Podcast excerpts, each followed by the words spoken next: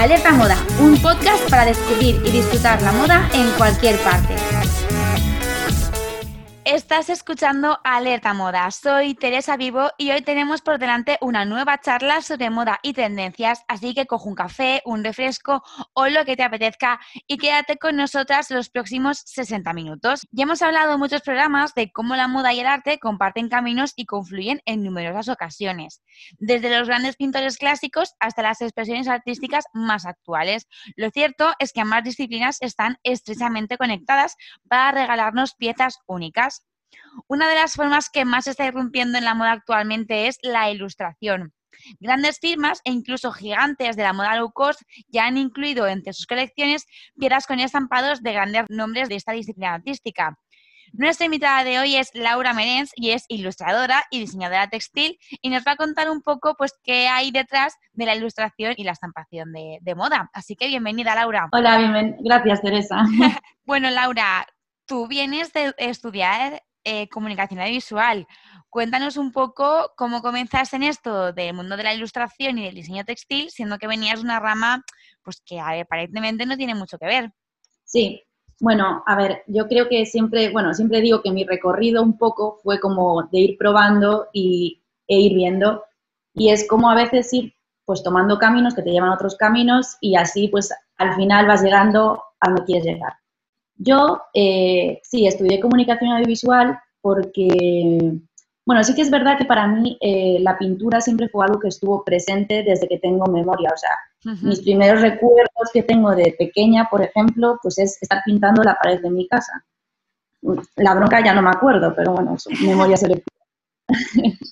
y mm, entonces, bueno, es algo que siempre estuvo ahí, que a veces pues estaba más presente o menos presente, pero yo siempre me recuerdo pintando y dibujando en papel y en lo que tuviese delante. Luego, eh, sí que es verdad que siempre me interesó mucho el mundo del cine, el mundo de la mm, dirección artística. Entonces, eh, fue por eso por lo que empecé, pues decidí, bueno, es verdad que yo empecé Derecho, pero bueno, eso es, ya esa parte. Bueno, no sé, pues es eso. Y no me arrepiento porque es probando y equivocándote, dándote cuenta de que hay cosas para las que no vales y otras para las que sí. Entonces, bueno, empecé en comunicación audiovisual porque me gustaba la edición de arte, me gustaba pues, la escenografía, el atrecho, el vestuario y, el cine me encantaba. Y es una carrera en la que eh, aprendí muchísimo. aprendí tanto como programas de, de diseño, aprendí un poco sobre tele, sobre empresas, sobre cine. Y, bueno, eh, pues es una carrera que para saber un poco de todo está muy bien y para darte cuenta también de lo que quieres, lo que quieres hacer. Después de haber estudiado comunicación, eh, me empezó a picar por el diseño. Y eh, sobre todo por el diseño gráfico, porque es una, es una asignatura que yo pensé que iba a tener en la carrera y no tuve. Entonces fue como, pues ahora quiero hacer diseño gráfico. Y creo que es muy importante porque es como las bases de composición, color, eh, tipografía, o sea, todo es diseño. Y para mí, o sea, quería como saber, tener una base sólida de diseño gráfico y por lo menos, pues, ir viendo desde ahí. Entonces me fui a Madrid, eh, en mi, me hice un poco grado de diseño, que me gustó muchísimo. Y bueno, eh, ahí ya empecé yo a, como a mm, empezar a pintar cosas ya no solo para mí o para como digo yo, que a veces es como un poco terapia para mí pintar, sino pues para enseñar. Entonces, pues empiezas por las redes sociales a enseñar las cositas, la gente, la gente te anima, te dice que, te gusta, que le gusta lo que haces. Y bueno, pues empecé a sacar tiras de camisetas, de bolsos, un poco así, mientras, mientras pues, me, iba formando, me iba haciendo cursos, siempre fui un poco autodidacta. Luego, eh, pues sí, empecé a hacer como exposiciones, mmm, cositas yo, pues conocía gente que me hablaba de, cosas, en Madrid pues es así, pues uh gente, no sé, cogiendo conocimiento de, allá por donde iba. Bueno, me tuve que poner a trabajar porque ya, eso ya era insostenible.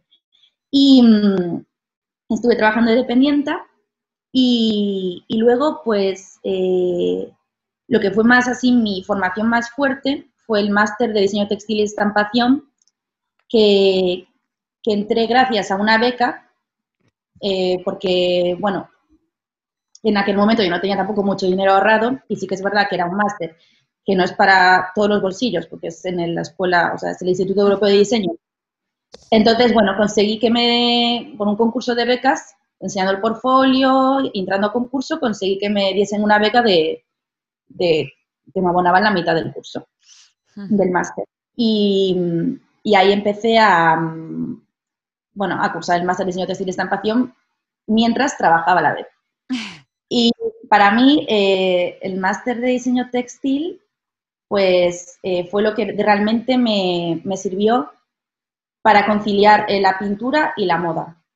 Claro, porque ¿Has tenido siempre interés por la moda o has ido descubriendo la moda o te has ido interesando por la moda conforme te formabas?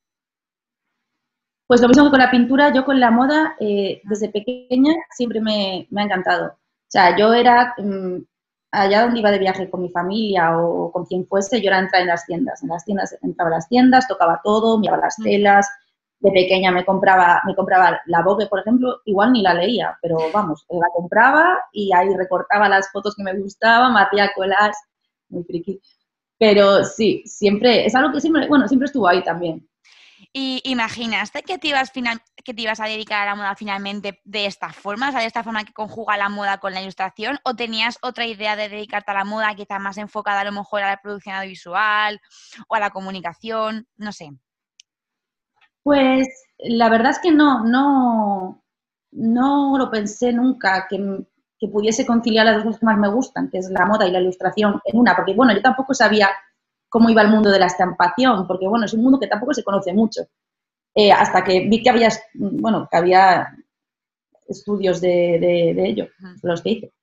Pero siempre, no sé, siempre pensé que eh, como una aspiración platónica dedicarme a la moda. No sé si desde em, diseño o, eso, estampación o estilismo también me encanta, el escaparatismo también me encanta.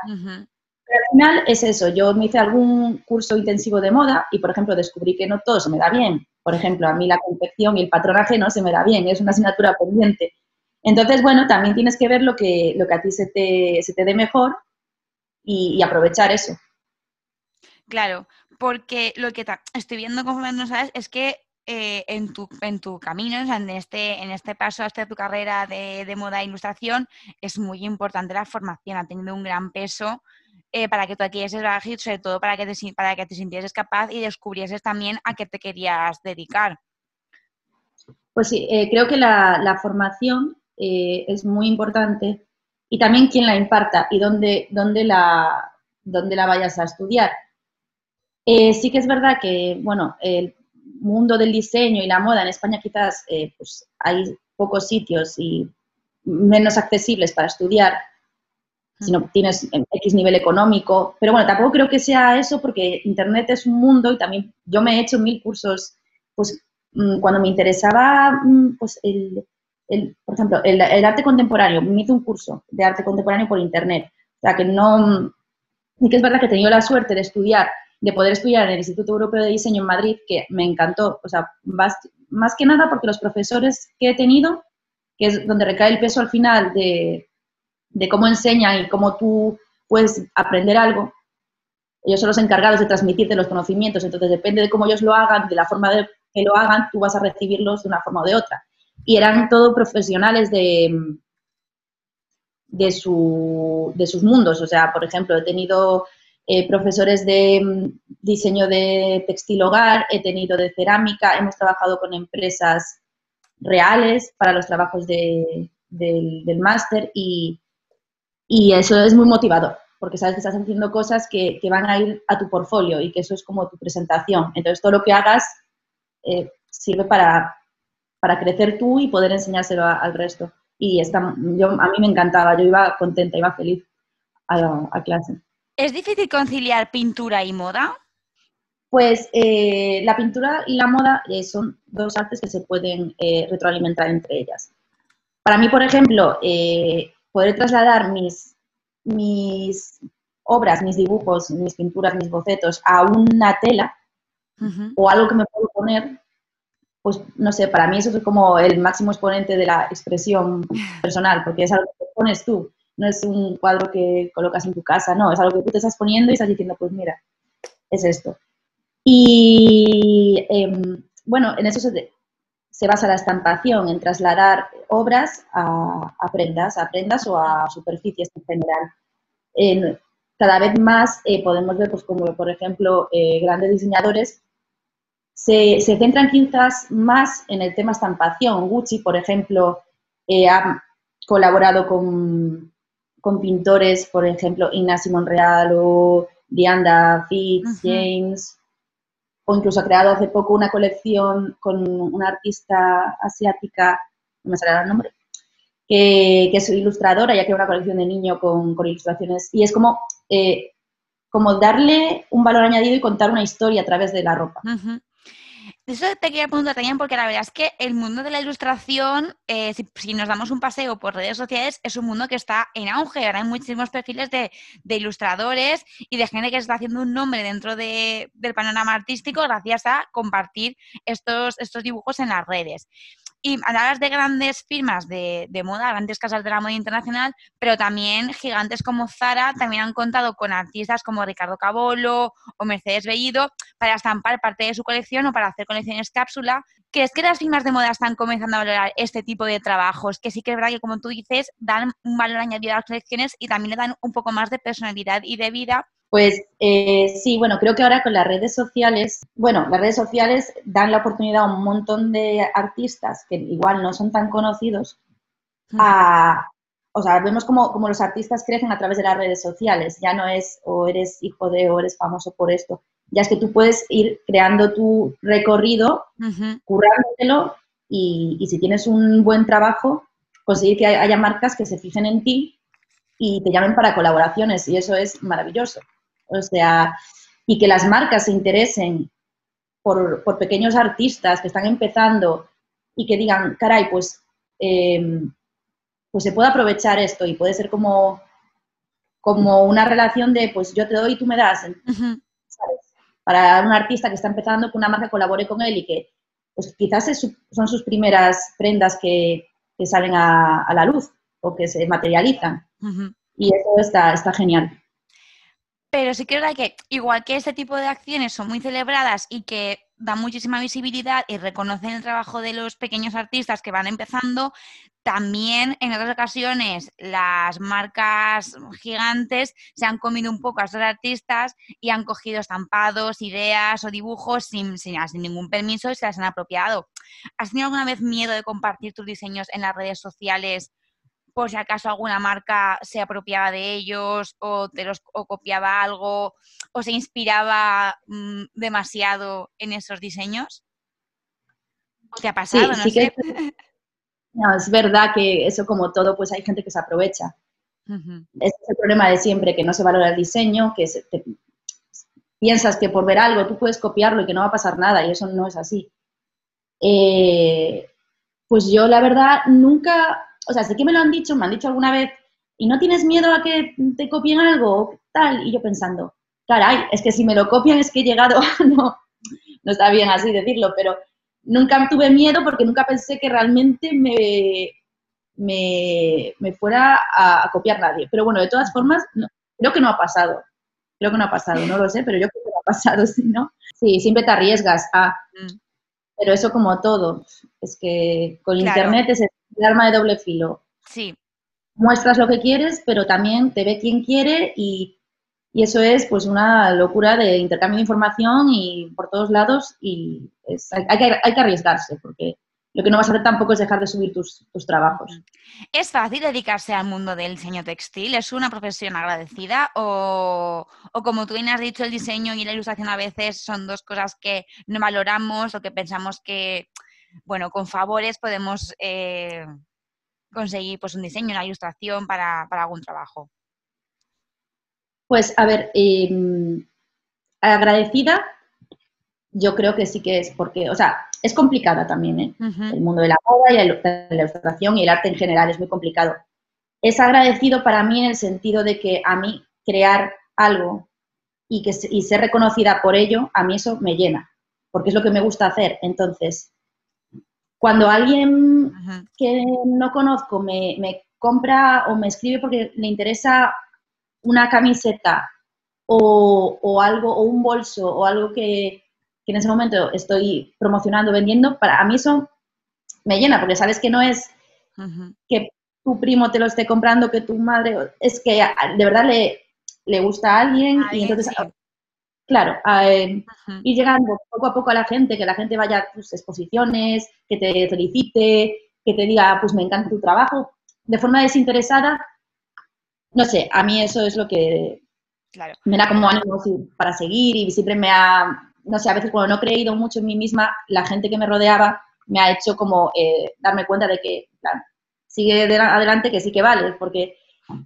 sí que es, complicado, o sea, no te voy a mentir, em, yo eh, ahora mismo estoy trabajando donde quiero estar, o sea, no podría estar mejor, pero me ha costado.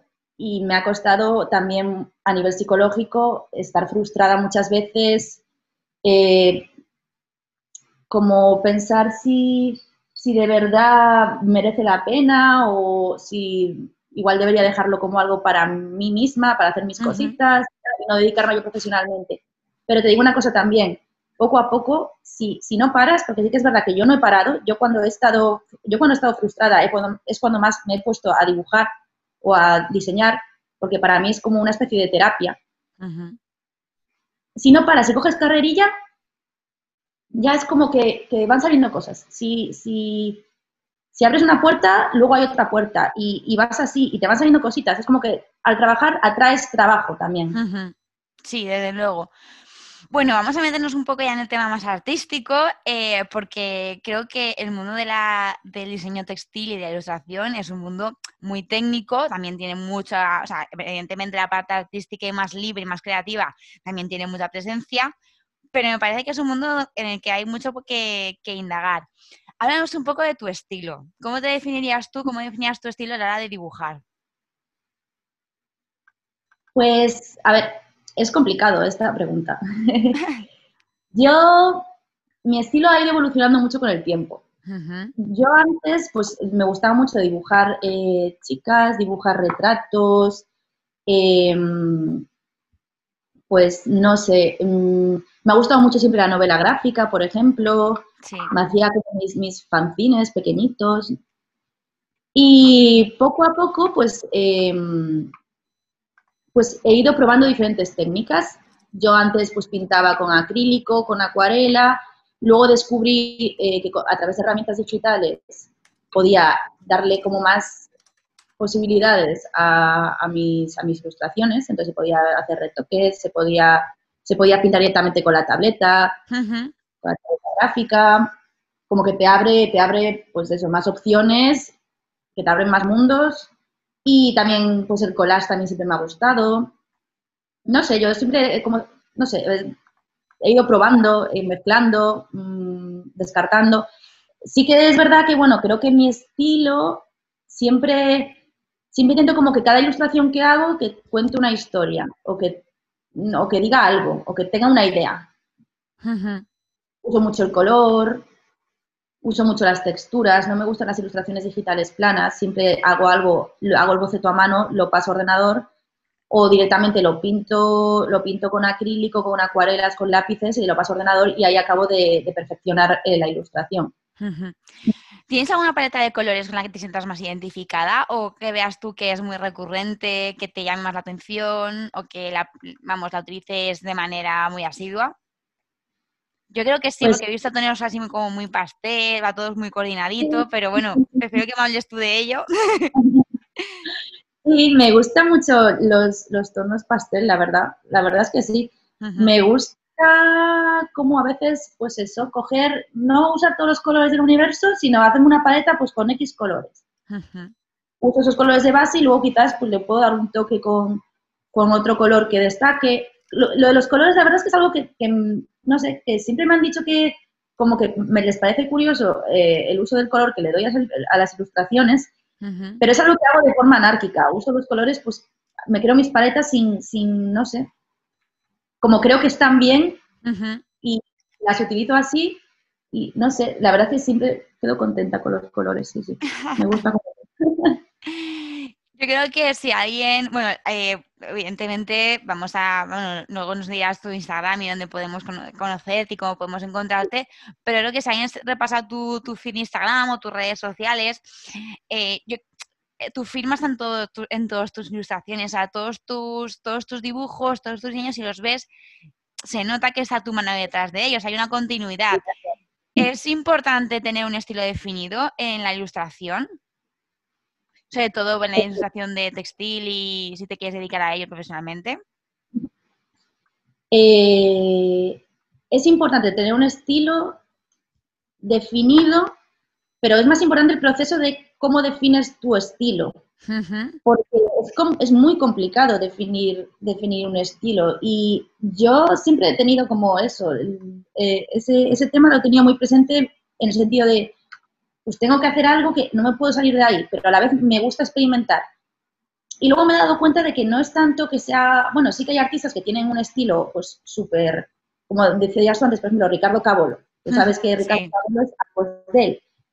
Pero porque también ha decidido centrarse en, su estilo y hacerlo muy compacto. Está genial, a mí me encanta. Pero bueno, sí que es verdad que también eh, puedes experimentar con diferentes formas y probar diferentes técnicas y seguir una línea, un estilo, un estilo definido. Que, creo que es lo que he intentado hacer yo y lo que, pues gracias, porque es lo que intento que, se transmita, ¿no? Que, digas, bueno, pues esto es tu rollo, que te dicen a veces, o pues sí, pero no hay que frustrarse, porque para conseguir un estilo hay que probar 30 antes. Es imposible que nazca con el estilo definido. Claro. ¿Y tienes alguna influencia artística pues, de, algo, de algún ilustrador, ilustradora, o algún pintor o escultor incluso, que crees que se puede identificar detrás de esos, de esos dibujos y de esos diseños? Pues, a ver, eh, a mí me gustan pues muchos pintores eh, pues, clásicos y yo en mi casa eh, siempre he tenido un montón de libros de arte y, siempre me ha gustado, pues, eh, bueno, y siempre la verdad es que mi madre me ha llevado a todos los museos habidos y por haber.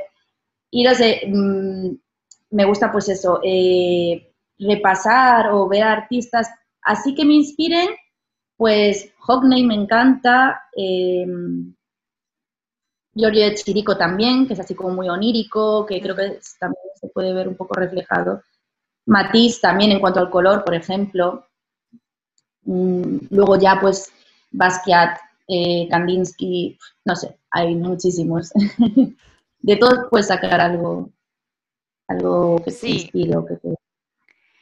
Bueno, decías antes que el estilo lo tienes que construir, ¿vale? Y tus estampados también son un poco mini universos, ¿no? Tienen formas muy orgánicas, combinas muchos motivos en, en, una en un mismo espacio cómo nacen esos dibujos, cómo nacen esas composiciones en las que combinas formas geométricas o elementos de la naturaleza o animales con formas, pero que todo tiene un sentido al final, todo está muy coordinado y todo parece que confluye de manera súper orgánica. Em, pues, no sé, yo cuando hago un estampado, pues eso, lo que te decía, me gusta que tenga una idea, que cuente una historia. Entonces, pues si la idea es esta, a partir de esa idea se pueden hacer pues una colección, por ejemplo. Entonces yo creo los elementos que, pues, pues pinto, imagínate, pinto, recorto o creo como la base a partir de la cual luego trabajo de forma digital. Porque tú haces un estampado, tú puedes hacerlo eso, puedes hacer eh, la base, los, los elementos de forma manual, luego lo, pasas a, a, ordenador y cuando empiezas a hacer la composición, que al final pues es como lo más lo más importante. Y ahí es eso, es ir probando, es ir pues, componiendo los colores, las formas y crear el estampado, el, motivo de repetición y crear el estampado. Es muy diferente hacer una ilustración para un cartel o para una, un folio, algo que se va a imprimir en papel, que para hacer, que hacerlo para un tejido, una camiseta, una prenda de vestir, una bolsa. Eh, a ver, siempre donde vayas a aplicar el estampado, siempre tienes que tenerlo en cuenta. No puedes hacer el mismo estampado para un, para un top que para una, por ejemplo, para una funda de, cama, en cuanto a diseño de hogar. Porque también, eh, también tienes que tener muy en cuenta las escalas de los tamaños, pues eh, esas son cosas que tienes que, ver. Sí que es verdad que se pueden hacer, em, se puede, por ejemplo, yo tenía ilustraciones que, las he aplicado a un bolso o a una camiseta. Pero bueno, yo creo que es más importante, antes de ponerte a diseñar, pensar a qué se lo vas a aplicar. ¿Dónde lo vas a aplicar? Tú nos decías antes que, por ejemplo, el patronaje y todo ese tipo de, técnicas de costura, tú no, no, eras un profesional, pero entiendo que también es importante tener en cuenta un patrón para plasmar un estampado. Sí, sí, claro. Sí, eh, yo lo que no sé es coser el patronaje, pero bueno, sí, sí que es verdad que cuando he hecho estampados, pues he diseñado antes para, para lo que, donde los iba a aplicar tienes que tener muy en cuenta el patrón de la prenda porque no, y el tejido incluso, el tipo de tejido. No, yo no aplicaría el mismo estampado a una viscosa con, caída que a un estampado más rígido. Esa creo que es un poco la clave. Eh, como que el estampado se adapta a la prenda y la prenda se adapta al estampado.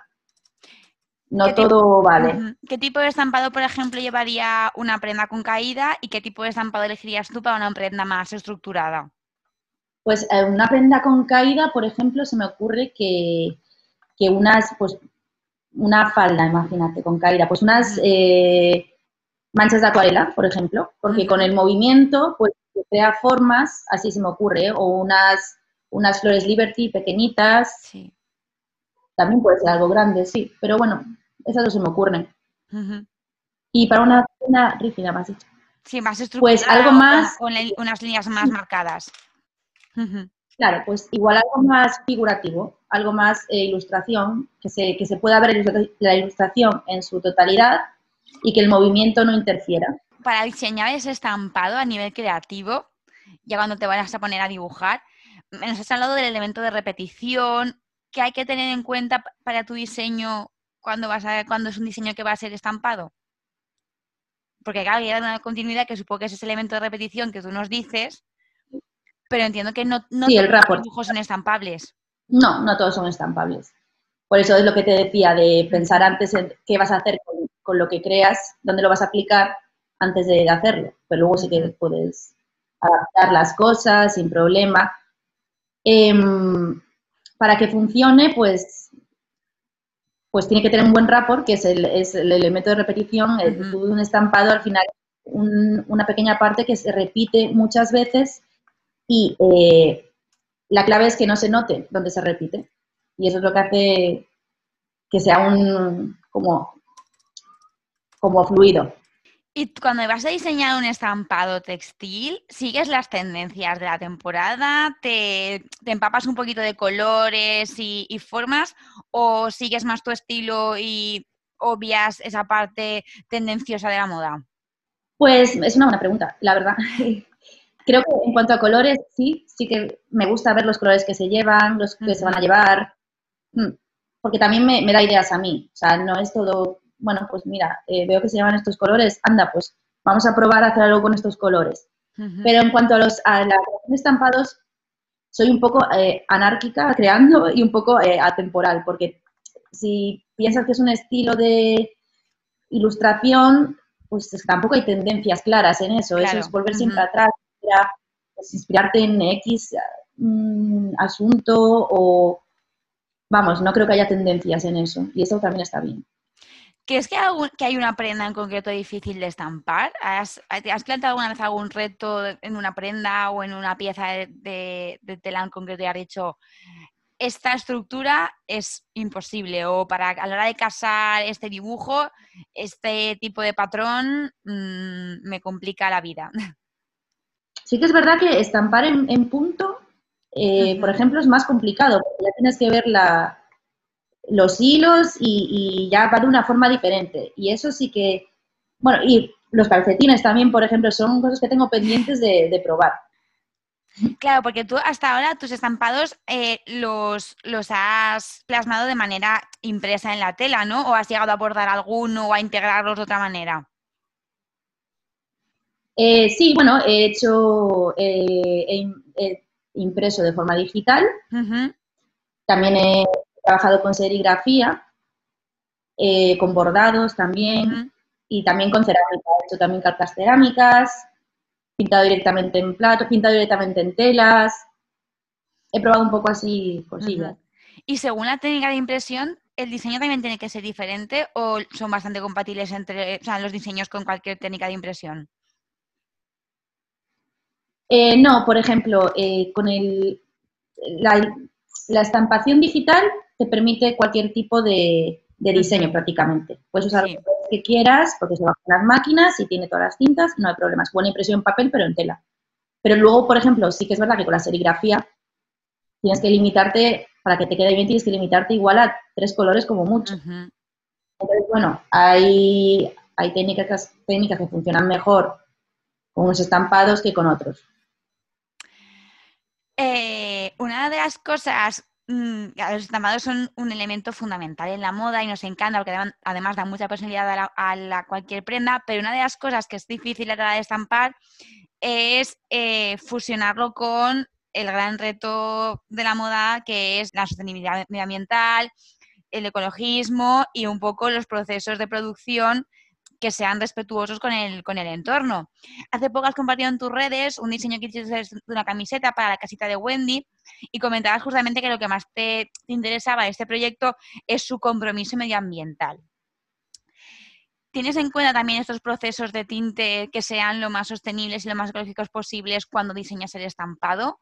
Eh, pues sí, participé, bueno, colaboré con, con, la casita de Wendy, con Inés, que, es una empresa que, se basa en la producción ética y sostenible y la verdad es que hacen cosas maravillosas porque además sus estampados son como que siempre cuentan algo, es como que el estampado es casi lo más importante de, la prenda. Y, me gustó un montón colaborar con ellos. Em, ahora hay una tendencia clara hacia la sostenibilidad em, por parte de, de, todas las marcas. Es también una, es algo que también da por parte del consumidor. el consumidor cada vez se fija más eh, cómo se hace la ropa, de dónde viene la ropa, cuál es el impacto, es una conciencia medioambiental ahora del consumidor. Eh, obviamente, yo tampoco he creado a unos niveles en los que me tenga que preocupar de, si estoy contaminando o no, porque no. Y yo, pues, mm, de forma digital he hecho cosas y la serigrafía al final he trabajado con, con tintes que, que, no, con tintas que no, no perjudican el medio ambiente. Pero bueno, sí es importante eh, como tener un pensamiento crítico ahora mismo, sobre todo eh, hacia, hacia la sostenibilidad. Y ya no solo consumir para salvar el mundo, sino tener eso como un hábito ya, saber consumir menos y mejor. Este estampado, por ejemplo, para la casita de Wendy que hiciste, llevaba los motivos, el motivo vegetal, las flores, las hojas, y luego de estas manos que parece que van a tocar estos elementos, que algunas se les tocan, otras se quedan como a mitad camino. Eh, por ejemplo, este estampado, ¿cómo nace? ¿Cómo, ¿En qué piensas o qué te inspiró para llegar a, este, a este dibujo? Que al final creo que también refleja muy bien la filosofía de, de la marca, de la casita de Wendy y tu estilo personal, claro. Sí, me gusta, me gusta como que la gente interprete, interprete los estampados como acabas de hacer tú. Eh, pues mira, ese estampado, eh, ese estampado viene de mi trabajo de fin de máster, del máster, que era un, eh, bueno, teníamos que hacerlo, que era como un encargo ficticio para el Museo Thyssen, que se, que se basaba en elegir un cuadro de la colección, una obra, y a partir de ahí crear una colección eh, textil para la, tienda. El estampado sale de mi, de mi trabajo de fin de máster, que elegí un cuadro que se llama Bertuno y Pomona. Mira, pues el cuadro era como, era la leyenda de Pomona, que era la diosa de, las frutas, y, su historia de amor, pues con, un, no sé qué era, un, dios, Bertuno, sí. y, y entonces yo cogí esa historia y a través de ella creé la colección, que estaba inspirada pues en el mundo de la naturaleza y la y como la, la, figura de ella. Entonces, el mundo de la naturaleza la figura de la mujer. Entonces, a partir de ahí, pues creé una serie de estampados, pues unos tienen manos y frutas, otros solo tienen, otros la figura de, ella, y pues eso, creé la colección a partir de esa idea. Y entonces, eh, más adelante Inés habló conmigo porque el, estampado le, le, iba perfecto para su colección en ese momento, que también pues estaba basada, estaba inspirada en la naturaleza, en la conexión con la naturaleza, que en estos momentos pues también está súper de tendencia, pues volver a conectarnos con, con lo primario, con lo natural. Y claro, bueno, pues es también eso, como algo se puede adaptar pues, a diferentes ideas y se puede interpretar y es lo bonito también de, Qué interesante la historia de, detrás del estampado, la historia de, de pues, has buscado un cuadro, del cuadro buscar la historia que va a estar detrás del cuadro y de esa conjugación que nace una nueva creación realmente, porque eh, seguramente tu estampado lo veamos y a simple vista no, no, no caigamos en que nace de ese cuadro, pero al mm. final el arte es un proceso que, bueno, todo el mundo que se dedica a ello puede compartir y tener sus referencias y hacer sus interpretaciones. Em, has hecho muchísimos otros encargos, entre los que podemos ver en tu Instagram también está el cartel eh, con el que el partido Más Madrid celebró el 2 de mayo mm. en, Madrid, ¿no? Este 2 de mayo un poco especial porque evidentemente ha estado marcado por la situación actual. Yo, viendo, ese, viendo esos carteles, ¿no? y sobre todo para algo tan específico como es una, una, campaña de un partido político, con una personalidad tan marcada, con una identidad tan marcada como es la de un partido, es difícil ser fiel a tu estilo y a la vez acatar las directrices del cliente y saber reflejar lo que él, lo que él quiere? Pues mira, por ejemplo, sí, eh, lo de Más Madrid me, lo encargaron, conectaron conmigo y me propusieron eh, el trabajo. Y no te voy a negar que tenía un poco de miedo, porque nunca había hecho un trabajo de ese tipo, en plan, relacionado con la política, pero a la vez eh, no puedes decir que no a propuestas que te llegan que son interesantes. Tienes que decir, pues lo voy y la verdad es que me quedé muy contenta, o sea, quedé muy contenta con el resultado, ellos también fueron súper amables y, mucha gente le gustó y me felicitó y a mí eso me, alegró un montón porque en el momento en el que me lo dijeron sí que dije, Dios, es algo que, se me escapa un poco. Pero bueno, te adaptas y te pones y lo sacas. Y creo que además que podemos reflejar un poco todo ese espíritu porque eh, los carteles, vamos a describirlos un poco para la gente que no se está haya metido en el Instagram todavía de Laura Merens, los carteles son eh, personajes ¿no? que pues, están vestidos por la mitad eh, están vestidos con los trajes típicos de chulapo o con, o con bueno, con, sí, con trajes muy tradicionales, ¿no? Como, como de, del siglo pasado anterior. Y luego por, el otro, por la otra mitad eh, son profesiones actuales de gente que ha estado pues, al pie del cañón durante la pandemia. Hay una, persona que se dedica pues, a carnicería o en el supermercado con un delantal, un sanitario, un rider. Sí, e, e, eso era la idea, la verdad, que era lo que querían ellos.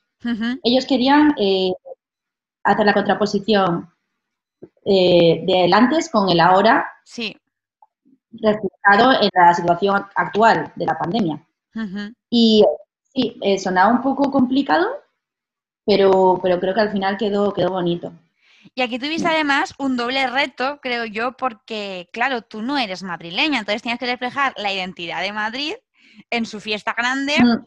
pues un encargo de, un cliente bastante importante y bastante relevante en el mundo madrileño y encima pues con el, con el añadido de que Madrid realmente es tu tierra de acogida. Sí, sí, la verdad es que sí. Bueno, no soy madrileña, pero bueno, he pasado años ahí. Lo que pasa que evidentemente eh, no se sabe de todo, pero como siempre, internet, libros, te pones a buscar, te pones a ver los trajes típicos, los detallitos, lo que quieres tú, ir ahí coges y de ahí creas. Así es como lo hice. bueno, eh, vamos pasando a la parte más técnica, absolutamente, o sea, técnica, técnica. ¿Qué, ¿Qué, técnica de dibujo o de estampación utilizas para el diseño textil? Eh, porque entiendo que no es, esto ya no es dibujarlo simplemente en un papel, habrá medidas, habrá eh, proporciones y habrá cosas que sean súper milimétricas para que todo quede perfecto cuando lo plasmas en la prenda.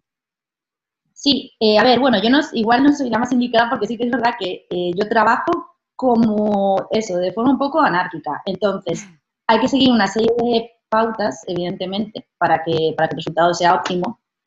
Eh, pero tú ahí tienes un montón de libertad. Tú puedes hacer las cosas, pues, pues puedes hacer un estampado mm, de florecitas pequeños, súper delicado, súper perfecto, y hacer el rapport, el rapport perfecto y ya está. Ahí tienes el, estampado para un vestido, para una blusa, para, una alfombra, para lo que quieras.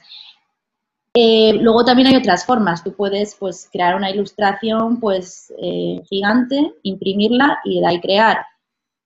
Puedes, eh, mm, no sé, es que hay como un gran abanico de posibilidades y no, no hay límites. hay límites de que tienes que hacer eso por una unidad de repetición o, o, algo que tenga, pues, que sea aplicable a, pero te da bastante libertad. ¿Y alguna vez ha llegado tu trabajo al impresor y te ha llamado para decirte, Laura, esto hay que cambiarlo, hay que modificarlo? O bueno, ¿cómo es ese feedback entre el artista, que es la parte más creativa y más libre, y el impresor, que es la parte más técnica y es el que tiene que hacer encajar todo en, la tela o en el papel?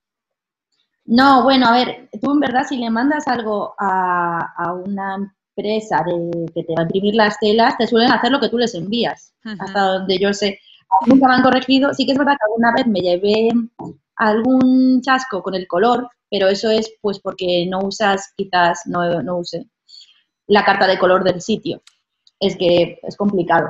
Claro. Luego a veces te lleva sorpresas, es algo que piensas que no va a quedar tan bien y te llega y, y está súper bien Pero bueno, normalmente lo que tú envías, así te lo envían de vuelta. Entonces tienes que tener mucho cuidado pues, con ciertas cosas. Pero bueno, te equivocas, lo revisas, aprendes, vuelves a enviar. Es así un proceso.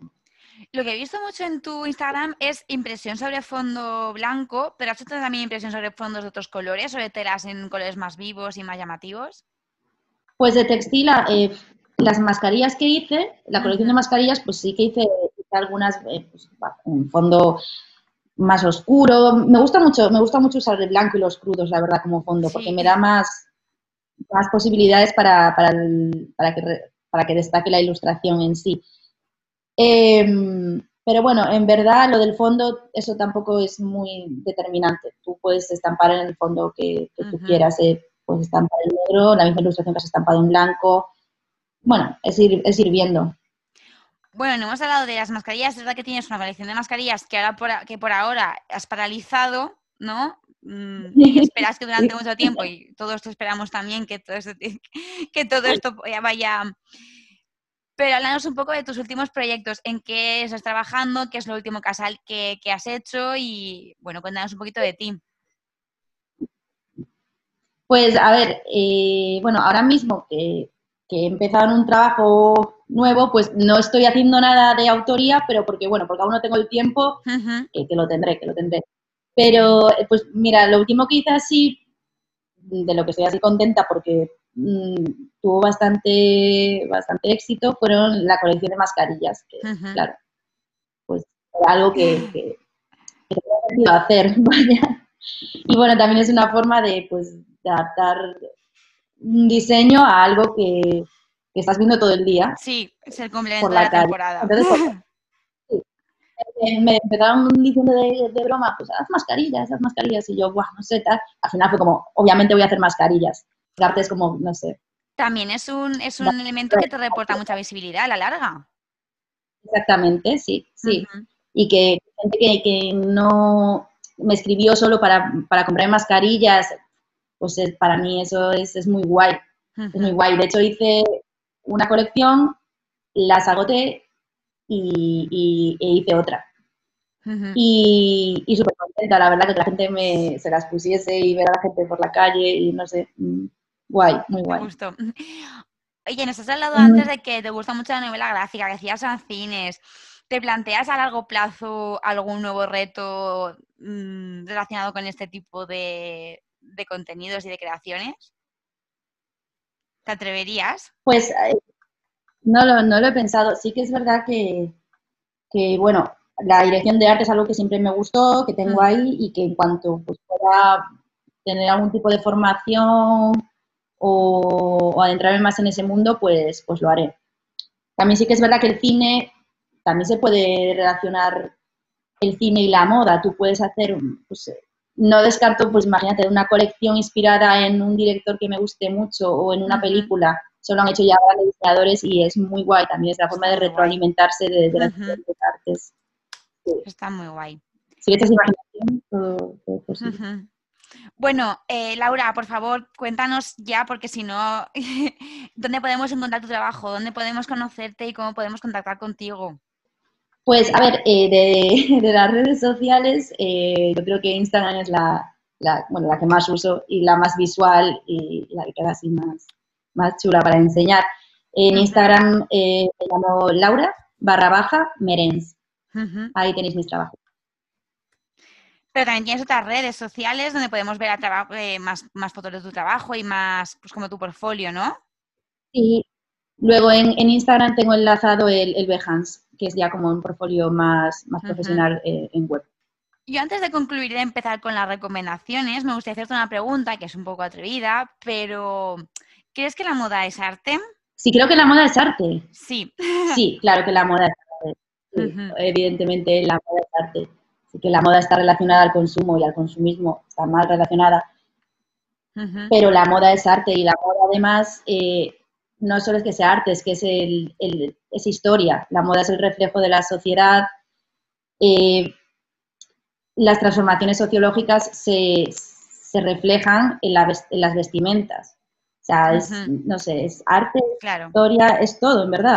La pandemia ahora va a estar reflejada en la moda dentro de unos años cuando echemos la vista atrás. Sí, evidentemente es arte. Bueno, pues como, como, ya te, como ya sabes, nos gusta terminar el programa siempre con recomendaciones de los invitados y sobre todo pues, con esas cosas, esas series, películas, música, cualquier cosa que les haya ayudado a aprender, donde hayáis encontrado inspiración y que nos puedan servir también a los demás pues para saber más sobre vuestro mundo y sobre vuestro proceso creativo. ¿Qué nos traes tú, Laura? Pues a ver, yo he pensado en, un par de series y, en una película. Eh, una película que a mí me gustó mucho cuando la vi de joven em, y que me, fascinó a nivel visual es El quinto elemento de Luc Besson, que supongo que la conoceréis, es de los 90. Eh, que bueno, que, esa estética eh, cyberpunk y, todo el vestuario que, el vestuario fue creado por Jean-Paul Gaultier, el de todos los personajes, pues a mí me encantó, tanto la protagonista como todo. Fue, no sé, creo que es una película con una atmósfera súper guay.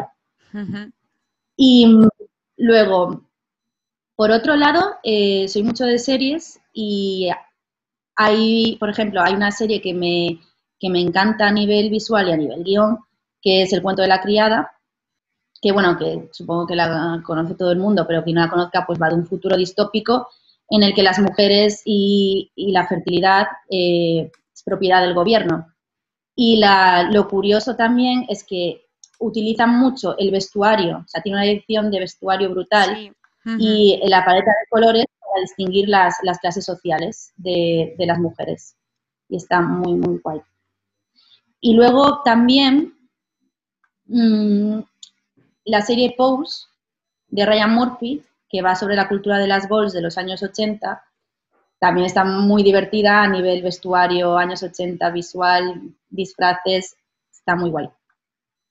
Bueno, yo creo que tenemos ahora ya también, ahora que empieza el frío, eh, unas recomendaciones de, mantita y, palomitas o mantita y chocolate caliente, lo que queramos, que nos ha dejado fantásticas. Bueno, pues, toca despedir el programa. Yo primero, antes de, nada, agradecerte que, que contestases a, nuestra invitación y que la aceptases y haber podido tener esa charla sobre ilustración y diseño textil, que además es un tema... ha sido súper divertido, gracias a ti. Y bueno, eh, ya sabes que acabamos siempre con una canción y que evidentemente pues la canción la eligen nuestros invitados, así que bueno, pues yo te, dejo que nos hagas una pequeña presentación sobre el tema que vamos a escuchar. Pues mira, de, canción he elegido eh, una de los punsetes que se llama Una persona sospechosa, porque además de, de ser un grupo súper guay, la cantante eh, tiene una marca de ropa y ella misma se hace los looks y eh, se hace su ropa para cada concierto. Y son ah. un espectáculo. Sí, sí. Qué gracioso.